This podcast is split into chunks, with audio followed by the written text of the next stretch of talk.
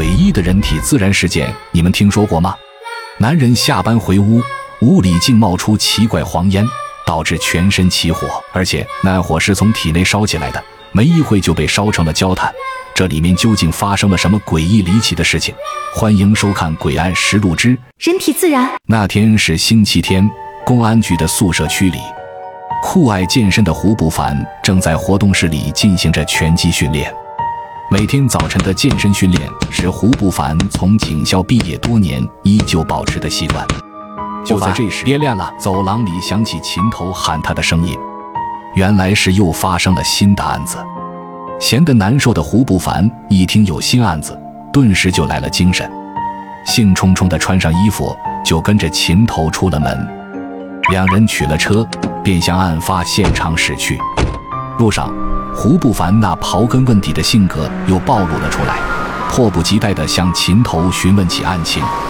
可秦头依旧讳莫如深，闭口不言，这让好奇心爆棚的胡不凡十分难受。抑郁的跟秦头大吐苦水，上次的案子就不好说，怎么那么多不好说呀？两人很快便赶到了位于城西的案发现场。这时，辖区民警已经封锁了现场，看到秦头到了，就焦急地迎了过来。胡不凡见民警那紧张的神情，知道案子可能并不简单，焦急地问起了案情。提起案子，辖区的民警满脸惊恐之色，似乎遇到什么奇怪的事情。当民警说是发生了自燃案，这让秦头两人心里皆是一惊。随后，辖区民警带着两人来到事发的工人宿舍。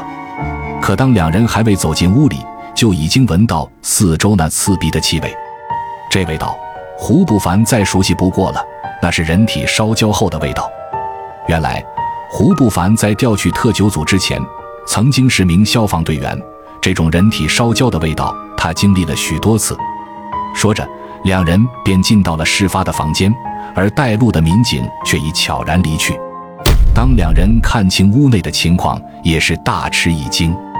只见屋内只有一张上下铺的铁床，摆设非常简单，而下铺的床位上赫然躺着一具被烧焦的尸体。两人很快就发现了这具烧焦尸体的诡异之处。虽说那尸体已经被烧成了焦炭。可周围的物品，甚至易燃的床单、枕头，竟一点燃烧的痕迹也没有。但可以肯定，这里就是案发第一现场。因为烧焦的尸体一旦被移动，绝对不可能保持完整。两人随即戴上手套，对屋内的一切进行了彻底的检查。胡不凡根据尸体下燃烧时自然脱落的人体组织分析，这里肯定是案发第一现场无疑。而尸体那呈现蜷缩姿势的状态，也说明死者在被烧焦前依然保持着清醒和自主行动能力，并没有被人控制。琴头见上铺的物品分析，死者应该是还有一个室友，这可能是破案的关键。两人一边检查屋内的物品，一边分析着案情，得出的结论竟是排除人为纵火的可能性，因为屋内并没有任何的起火点。而秦头分析。这具尸体似乎是由体内开始燃烧的，是现今依然无法破解的人体自燃现象。就在这时，辖区的民警跑进来说，死者的室友已经找到了，已经被带到了局里。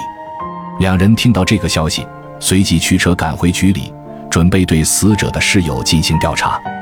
死者由体内开始燃烧，由于只是琴头的初步判断，并不能就此定案。死者是否是因为吃了或者喝了可以导致自燃的东西，还需要等法医的检查结果。而周围的物品为什么都没有燃烧，这始终无法解释。两人决定马上对死者的室友进行审讯，看是否能得有用的线索。审讯室里，两人见到了死者的室友，一个叫做梁达的男子。此时，梁达显得非常紧张，似乎从未有过这样被审讯的经历。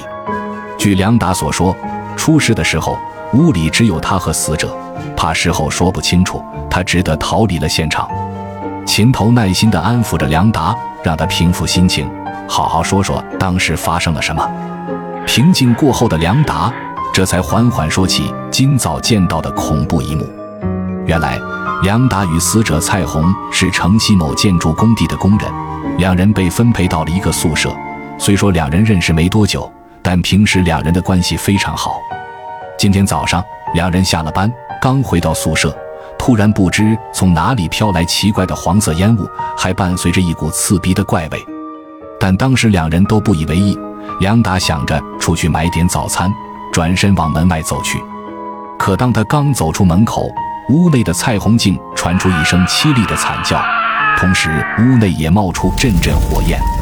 梁达以为屋内失火了，马上转身准备回屋。可想不到的是，蔡红此时浑身竟然烧起了火焰，而那火焰似乎是从他体内烧起来的，黑烟和火苗正从他的七窍往外喷。一转眼功夫，蔡红已经被火焰给包围了。就在梁达还在愣神的时候，蔡红就已经被烧成了焦炭。梁达还未来得及反应，就亲眼见平日里的好友瞬间变成了焦炭。回过神的梁达这才想到，现场只有他和蔡红，到时调查的时候连个证人也没有，这事情恐怕是说不清楚了。越想越害怕，他便跑到工地附近的一个网吧躲了起来，心想着等警方调查清楚了再出来。但最后还是被发现抓了回来。从审讯室出来，秦头两人都明显的感觉梁达可能真的没有说谎，因为世界上还真的是发生过许多人体自燃案。见胡不凡对案件里那诡异的黄烟有疑问，秦头说起了他所了解的相关案件。原来，美国曾经也出现过诡异黄烟接触人体造成自燃的案子，当时烧死了六个人，无独有偶。德国也有一起自燃案，死了三个人；而在我国的西部省份，也曾经出现过相似的案件，死了两个人。这世界上也许还有着许多诡异离奇的事情，等待着我们逐一破解。